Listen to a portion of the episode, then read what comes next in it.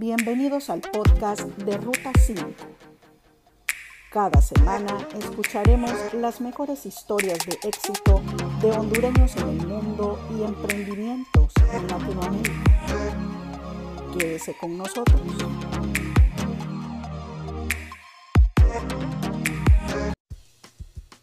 Mi nombre es Suja y qué bueno que me estén acompañando en este quinto episodio de la tercera temporada de podcast del blog Ruta 5. Hoy estaremos conversando con Raquel Martínez, directora de proyecto de la marca hondureña Danilos Pura Piel. Con Raquel vamos a hablar sobre el pasado, el presente y el futuro de esta empresa hondureña que ha crecido a lo largo de 36 años en Honduras y en el mundo. Para los que no conocemos a Raquel, ella hizo estudios de música en Honduras durante cinco años. También ha realizado estudios en Southern Mississippi en la Universidad Internacional de la Florida.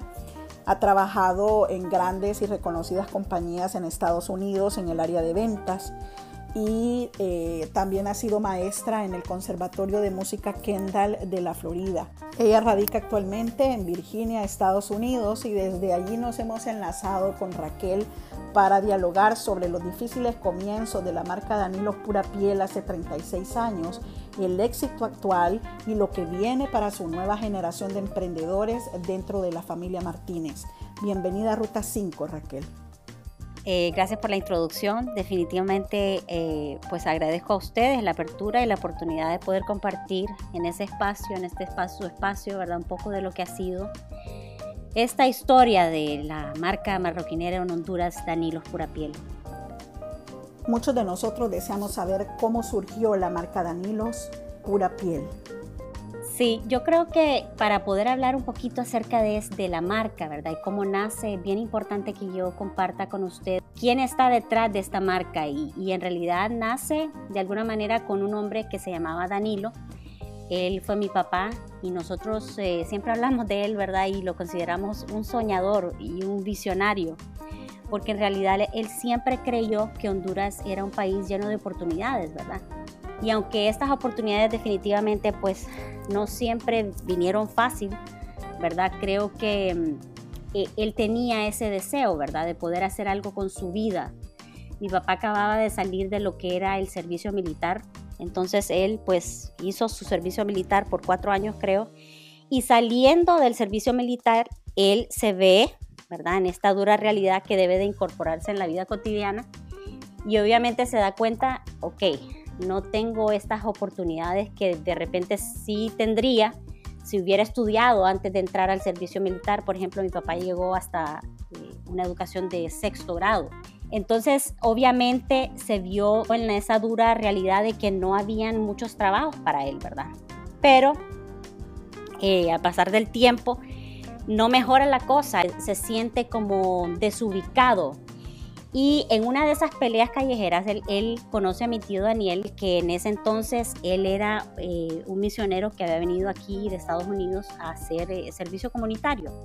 Y mi tío lo conoce eh, en ese, ¿verdad? En ese, como dicen, en ese interim, en esa situación y lo acoge, se vuelve amigo de él, ¿verdad? Y durante meses trabaja con él, desarrolla una amistad con él y su esposa, que se, mi tía en ese entonces también ya estaba aquí en Honduras. Y en un, al pasar del tiempo, ¿verdad? Uno de esos días, mi tío Daniel lo pone en contacto con un chico que trabajaba piel de manera artesanal en un cuarto que él le rentaba. Entonces, eh, por un tiempo mi, papá, mi tío le dice, mira, trabaja con él, ahorita no tienes trabajo. Eh, conéctate con él, ve qué puedes hacer con él, ¿verdad? Aprende un poco de ese oficio eh, rudimentario de piel, ¿verdad? Que él está haciendo y, y, ve qué pasa. A pasar del tiempo, mi papá trabaja con él un tiempo y aprende algunas cosas básicas. El chico al pasar del tiempo deja el oficio y se va de la ciudad. Deja a mi papá con lo aprendido, obviamente. Y aquí es donde él en realidad se empieza a sumergir, ¿verdad? En ese mundo de la piel, ¿verdad? En ese mundo de, que, wow, tengo talento, ¿verdad? Tengo talento para crear cosas diferentes. Y obviamente animado por mi tío Daniel y mi tía Carmen, pues da sus primeros pasos a iniciar ese, ese negocio un poco más establecido, ¿verdad? Empieza, ok, ya ahora quedaron estas cosas aquí, ¿verdad? El martillo, un sacabocado, pedazo de piel. ¿Qué puedo hacer con esto, verdad? Y empieza él a creativamente eh, crear billeteras y cosas bien básicas y las empieza a vender en los mercados de la ciudad. Al ver él que esta demanda de estos productos eh, pues se estaba incrementando y pues a la gente le gustaba este producto, se sintió que verdaderamente había futuro y se motivó, ¿verdad? Y, dice mi tío que por muchos, muchos meses él se volcó, volcó esa pasión, ¿verdad? Esa, ese, ese deseo en el trabajo. Y con esa visión, después de varios meses, forma la marca Industria Danilos Pura Piel. La establece obviamente y comienza a crecer. Pero mi papá durante los primeros años participa en ferias, eventos nacionales, que el gobierno en ese entonces promovía en Valle de Ángeles. Y en una de estas oportunidades mi papá logra, ¿verdad? Porque él iba todos los años, pero en una de estas oportunidades él logra ganar en un evento competitivo una beca o un diplomado bien condensado, corto, ¿verdad? Para ir eh, eh, a estudiar lo que era la marroquinería en Lyon, Francia. Aquí en realidad es donde él verdaderamente adquiere técnicas, ¿verdad? En este arte. Eh, y también no solamente eso eh, fue lo que él eh, obtuvo durante, este, ¿verdad? durante esta beca corta, él em, tiene la, la, oportunidad de visitar algunas empresas grandes, ¿verdad? Que obviamente ya tenían todos esos procesos de marroquinería bien establecidos, ¿verdad? Y eso dice que le abrió su mente, ¿verdad? Que él dijo, wow, o sea, este mundo no es tan limitado, no es hago una billetera, la vendo y luego vuelvo a hacer otra billetera, ¿verdad? No, era un mundo mucho más complejo, ¿verdad? Dice que él eh, visitó, por ejemplo, compañías o, áreas donde estaba el primero el matadero, después la empresa, la empresa curtidora, ¿verdad? Que son tanneries, ¿verdad? Se dicen tanneries. Y luego lo que es la fábrica de cuero, ya con el producto terminado. Perdón, eh, eh, la, fábrica donde se hace todo lo que es el tema de, de estos artículos de cuero y luego seguido a esto entrar a una tienda y a ver ese producto terminado y cómo se exponía y cómo se vendía, ¿verdad? Y una de las cosas que también para él fue de mucha impresión fue de que eh, una de estas compañías grandes tenía también su imprenta. Entonces él decía, wow, qué increíble que estas compañías son completas, ¿verdad? Que no solamente tienen el proceso de la curtidora, ¿verdad? La fábrica, y luego que también se aseguran que un empaque, o sea, eh, se aseguran de que el cliente tenga toda esa experiencia, ¿verdad? De, de, una marca eh, como, como lo que él había visitado, ¿verdad? Al pasar del tiempo, entonces, bueno, él regresa a Honduras, ¿verdad? Y regresa con todo eso en su mente, con todas esas ideas, con todo ese conocimiento que él había recibido y, ya está pues animado en otro nivel, ¿verdad? Y en el transcurso del tiempo no solamente él pues obviamente empieza a aplicar todo ese conocimiento, pero también continúa trabajando en visitar ferias centroamericanas. También tuvo la oportunidad de ir a Milán, Italia, un par de veces, en donde ahí también amplió, solidificó bastante de lo que fue, de lo que esa, era esa visión de poder continuar creciendo este, este rubro en Honduras, ¿verdad? Una de las cosas que yo amo de esta historia, ¿verdad? Es ver cómo mi papá, eh, cada vez que él aprendía algo nuevo, él lo traía a su fábrica y se lo enseñaba a su equipo. Entonces, creo que eso también ayuda a que la marca eh, continúe pues creciendo, porque todo ese conocimiento que él estaba adquiriendo lo estaba traspasando no solamente a sus hijos, sino que también a su equipo de trabajo. Entonces, eh, eh, fue algo como un dominó, ¿verdad? Que, verdaderamente ayudó a que pues se, se, levantara, se comenzara a levantar en los años 80 la empresa, la primera empresa marroquinera en Honduras con qué tipo de materiales elaboran sus artículos, los que venden en la tienda danilos.com. ¿Podría contarle a los oyentes? Bueno, nosotros diseñamos y manufacturamos, obviamente desde nuestros inicios, artículos de piel, pero también en los años 80 mi papá viendo ¿verdad? la necesidad de, continuar eh, innovando y también viendo la necesidad que había en nuestro país en donde nosotros no teníamos pues la calidad de piel en nuestro país accesible, ¿verdad? él decide hacer, por ejemplo, una combinación en donde hizo bobelino persa con piel. Entonces, obviamente no solamente son el diseño y manufactura de artículos de piel, pero también todos estos artículos que en donde se combinan diferentes tipos de materiales, ¿verdad? Ya, por ejemplo, también estamos entrando a nuestro octavo año, si no me equivoco, trabajando colecciones de fibras de origen natural, que están en combinación obviamente con piel. Entonces, eh, esto es básicamente lo que nosotros trabajamos. Obviamente dentro de cada categoría, si por ejemplo estamos hablando de una colección para primavera, pues obviamente hay eh, una gama de productos que van dentro de esa colección, ¿verdad? Entonces, eh, pero si va en tendencia, lo que estaba mencionándoles antes, que por ejemplo para este año primavera 2020, nuestra colección fue piel con, con fibras de origen natural. ¿Verdad? Entonces, eh, pues obviamente toda esa colección va en torno a esa tendencia de moda y a esa colección que hemos diseñado, Y usted siendo parte de esta familia de Danilos Pura Piel, ¿en qué cree que ha radicado el éxito o cuál ha sido la clave para ser una marca exitosa? Es una pregunta bien compleja, bien compleja, pero creo porque, ¿Por qué creo que es compleja? Porque no creo que en realidad hay una fórmula exacta, ¿verdad? Em, que te diga, bueno, esto, esto es exactamente lo que hicimos que nos dio el éxito en la primera eh, parte de, ¿verdad? de nuestros inicios. Pero sí creo que es importante mencionar, por ejemplo, durante la generación de mis padres, ¿verdad? Había una necesidad fuerte que no existía en nuestro país.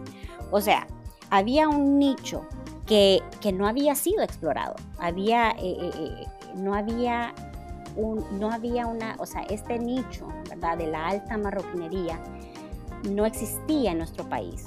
¿Y, qué es la alta marroquinería? Es básicamente el diseño y manufactura de bolsos para mujer y bolsos para hombre. Cuando digo bolsos, eh, eh, es una variedad de, productos, ¿verdad? Eh, que no, que no se hacían en nuestro país, que no, que no se manufacturaban en nuestro país. Entonces, solo con esto, ¿verdad? Con este inicio está esa, esa, esa opción, esa oportunidad, ¿verdad? De, de, que mi papá eh, exploró o mi mamá. Y yo creo que también dentro de ese, de ese tema, ¿verdad? Eh, está, creo, el, el increíble equipo que ellos dos formaron, ¿verdad? Primero el conocimiento de mi mamá, ¿verdad? Porque mi mamá eh, tenía bastante experiencia en el mundo de la moda, ella también había viajado a Europa y luego entonces combinar ese arte y talento de mi papá, pues creo que eh, pues ayudó muchísimo al tema de lo que en ese entonces eh, era inexistente en nuestro país, diseño, calidad, innovación, ¿verdad? Por ejemplo, como le, le había mencionado en los 80s, Poder, hacer una colección, por ejemplo, de bobelino persa con piel fue un hit en Honduras, ¿verdad? Otra cosa que para mis padres, eh, dentro de la primera generación, fue bien importante fue el servicio al cliente.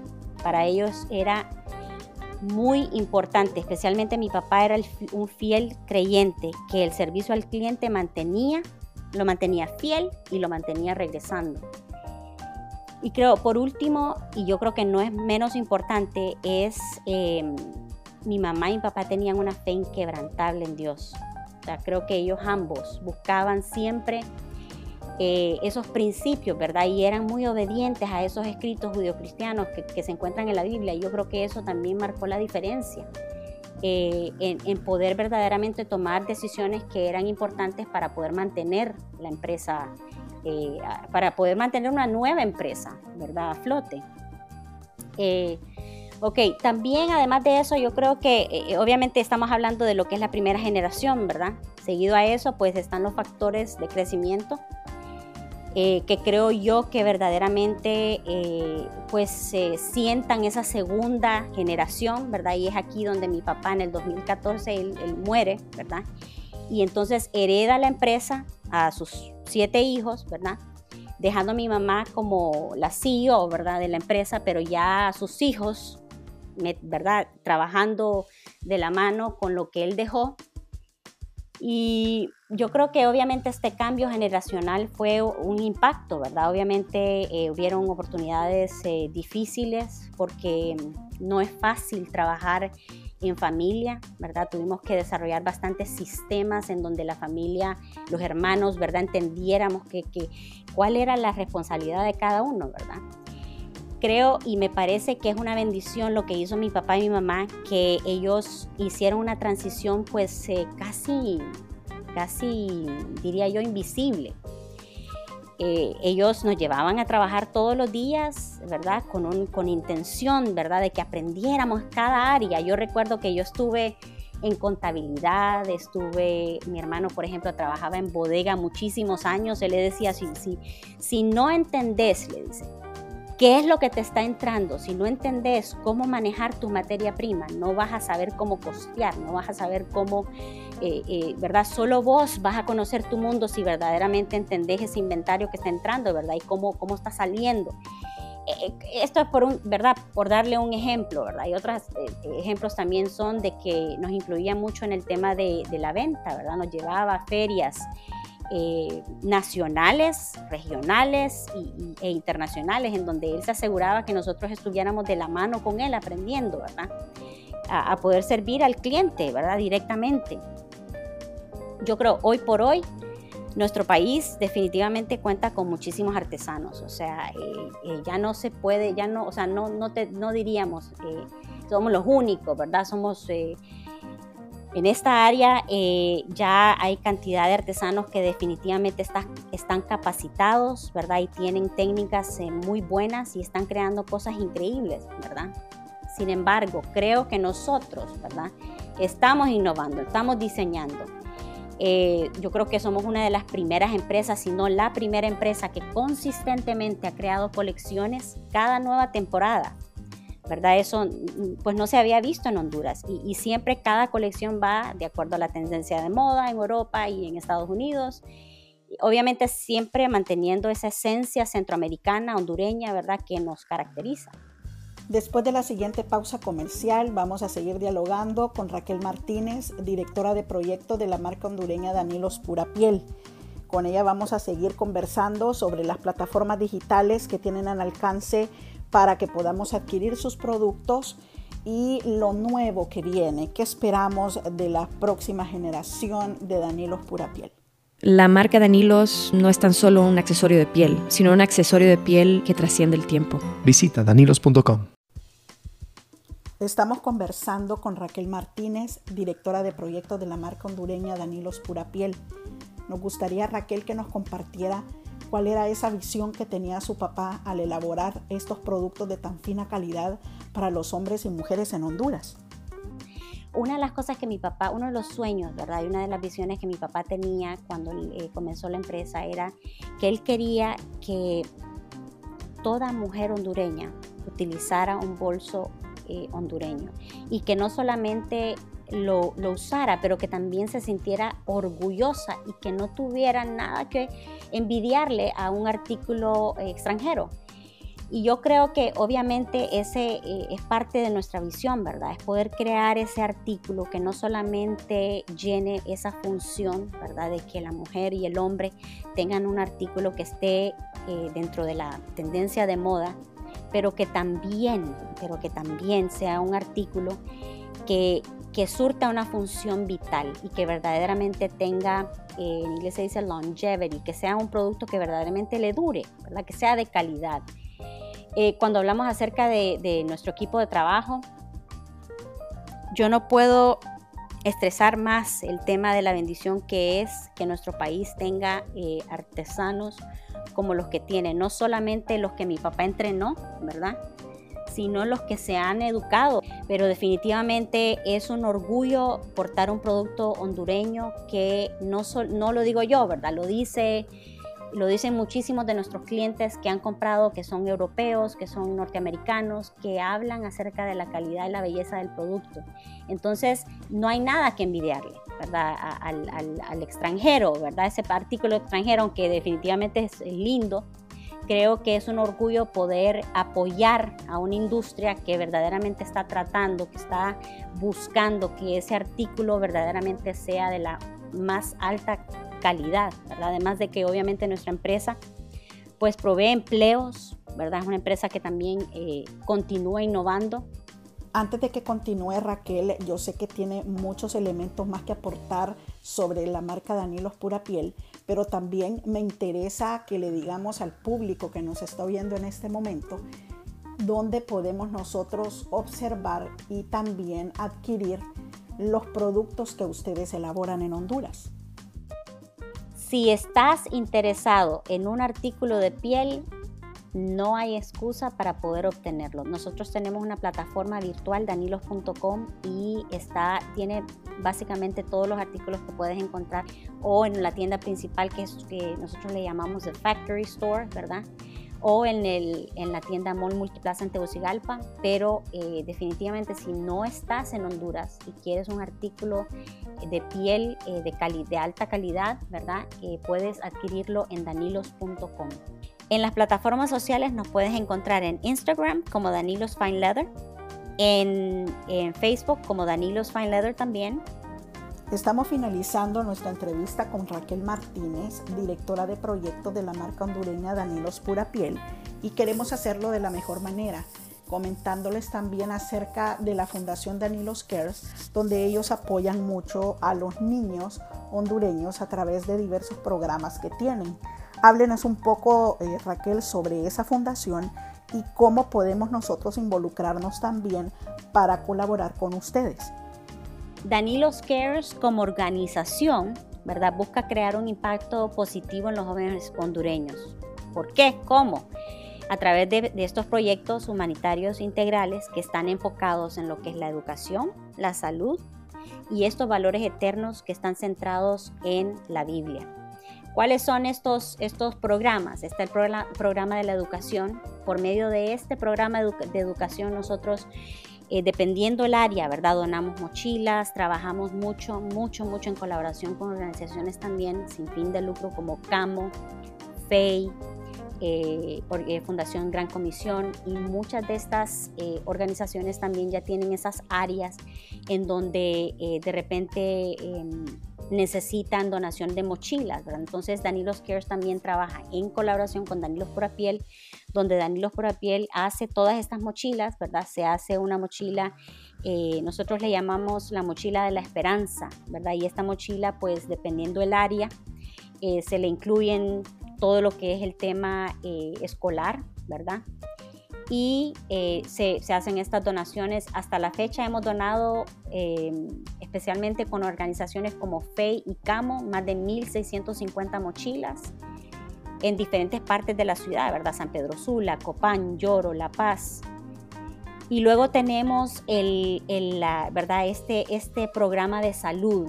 ¿Y, qué hacemos con esta, este programa de salud? Aquí eh, hemos, nos hemos unido a una organización que se llama CAMO, Central American Medical Outreach. Con esta organización nosotros trabajamos brigadas médicas que están enfocadas solamente en el tema dental. Y anualmente vemos más o menos 500 niños. Somos verdaderamente afortunados en Honduras porque eh, no solamente tenemos esta colaboración, ¿verdad? Donde eh, CAMO provee estas unidades móviles, ¿verdad? Eh, que son dentales, ¿verdad? Unidades dentales y entonces nos vamos y visitamos ciertas partes de la ciudad donde sabemos que hay necesidad, ¿verdad? Y gracias a Dios hemos tenido cantidad de voluntarios eh, hondureños que son dentistas, ¿verdad? Que se han unido a la causa y se van todo un día o dos días, si eso es lo que toma una brigada médica para ofrecer su servicio gratuito, ¿verdad? Para poder ayudar a estos niños, ¿verdad? Y obviamente durante estas eh, brigadas médicas se les imparten talleres de higiene vocal, se hacen extracciones, se proveen limpiezas. Es, es, un, es una brigada fantástica porque verdaderamente creemos que, que, bastante de los problemas que los niños tienen en Honduras, que son problemas de salud, provienen de caries, ¿verdad? De problemas que tienen que se, que se pudieron haber prevenido, ¿verdad? Que tenían que ver con algo dental, por ejemplo, ¿verdad? Entonces, la higiene bucal para nosotros es muy importante. Eh, visítanos a daniloscares.com y eh, puedes donar. También puedes escribirnos y aquí puedes decir, ¿verdad? Estoy interesado en ser parte de esta eh, fundación, ¿verdad? Me gustaría pues ayudar en las áreas de necesidad que de repente yo tengo pues la habilidad para poder hacer. Y nosotros entonces te contactamos y dependiendo obviamente de la necesidad o la situación, pues eh, conectamos contigo y, y trabajamos en equipo para poder lograrlo. Raquel, estamos muy agradecidos por permitirnos entrar en la privacidad de la marca Danilos Pura Piel. Esperamos que no sea ni la primera ni la última vez en que podamos grabar un podcast juntas y sigamos conversando acerca de las bondades de su marca y de los nuevos éxitos y de los nuevos retos que tienen ustedes en el presente. No, gracias a ustedes, Suja. Para mí es un honor verdaderamente estar aquí compartiéndoles un poco acerca de nuestra historia. Gracias por la apertura. Definitivamente eh, que se repita. Y así hemos llegado al final de este quinto episodio de la tercera temporada de podcast del blog Ruta 5. Los invito a sintonizarme nuevamente en una próxima entrevista para disfrutar de nuevas historias de éxito con talentos hondureños y latinoamericanos viviendo en el extranjero. Mientras tanto, no olviden recomendarme nuevos talentos al correo ruta5hn.gmail.com.